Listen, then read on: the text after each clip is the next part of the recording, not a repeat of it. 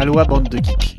Dans ce monde, il y a deux catégories de gens, ceux qui jouent et les autres. Moi, je joue. Vous, vous m'écoutez. Salut à tous, la planète ludique continue de tourner malgré les attentats perpétrés vendredi. Cette semaine, dans l'actuel ludique, des annonces, des articles, du buzz et bien évidemment du Star Wars. Le monde créé par Lovecraft est toujours là, fidèle au poste. FFG annonce une nouvelle extension pour les contrées de l'horreur, sous la pyramide. On se demande quel dieu ancien y a élu domicile.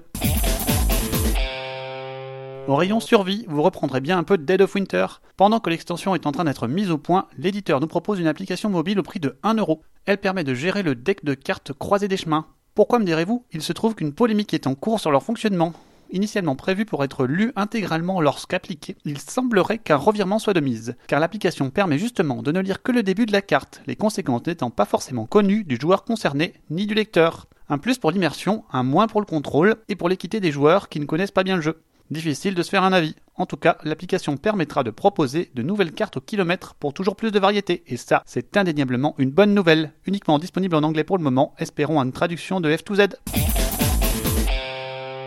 A l'instar du cinéma et du jeu vidéo plus récemment, le jeu de société suit la même progression publicitaire que les autres produits culturels. Et oui, on voit fleurir depuis une bonne année de plus en plus de trailers de jeux de société. Sorte de vidéos mettant en scène le jeu de société, montrant les mécanismes, clés, le thème accrocheur, c'est la plateforme Kickstarter qui a popularisé cette pratique commerciale en premier pour le jeu de société. En effet, chaque projet se doit de réaliser une vidéo pour présenter son jeu, c'est le média numéro 1 de la plateforme participative. Disons que c'est le média numéro 1 tout court. L'un des éditeurs pionniers dans ce genre de communication est Flight Fantasy Games, qui en sort depuis plusieurs années. Pas étonnant pour des jeux misant une grande partie sur le thème. Des budgets sont maintenant dédiés à ce genre de promotion pour les éditeurs qui en ont les moyens. Tout récemment, ce sont Abyss Kraken et Raptor qui ont défrayé la chronique. Excellente transition pour l'article de la semaine. C'est chez Gus que l'on trouve un super article sociétalo-ludique qui nous parle de nos habitudes consuméristes, des achats compulsifs de la nouveauté aux attentes sciemment orchestrées. Nous savons tous que nous sommes de près ou de loin manipulés pour acheter tel ou tel produit.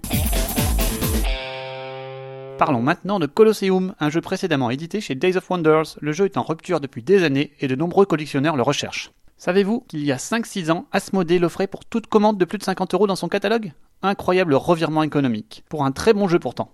Eh bien, Tasty Minstrel Games prévoit une réimpression de Colosseum en 2016, incluant un redesign intégral. Elle passera par la case Kickstarter. Espérons qu'une version française verra aussi le jour. Quelle histoire Aussi rocambolesque que les spectacles dans lesquels nous prenons part dans le jeu. Sans transition, parlons d'une initiative intéressante menée par Hasbro, le géant du jeu et du jouet. C'est le Hasbro Gaming Labs une initiative pour promouvoir sur Indiegogo, la plateforme participative, 5 projets ludiques. Initiative sympathique, deux d'entre eux sont d'ores et déjà financés et en bonne voie d'édition. Si ça vous tente, allez voir la page dédiée, c'est pas encore terminé pour pledger.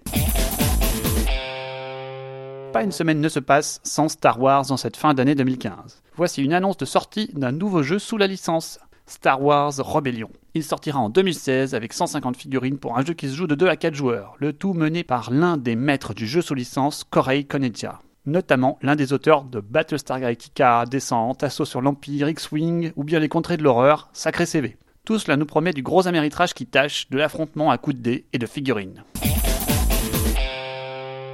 Terminons cette session par l'initiative ludique contre le cancer, le Catanathlon. Organisé par le Board Game Café Snakes and Latte, il a permis de diffuser en live pas moins de 23 heures de Catan d'affilée, avec quelques guest stars. Chaque somme d'argent versée permettait de prolonger le show, 13 parties de Catan ont été jouées. Plus de 5000 dollars ont été récoltés. L'intégralité des fonds a été reversée à la Société canadienne contre le cancer. Un beau projet. Après cette overdose de Catan, ils sont partis se coucher. Bed now, we'll trade ship for pillows. À dans deux semaines pour de nouvelles news ludiques. D'ici là, continuez à jouer.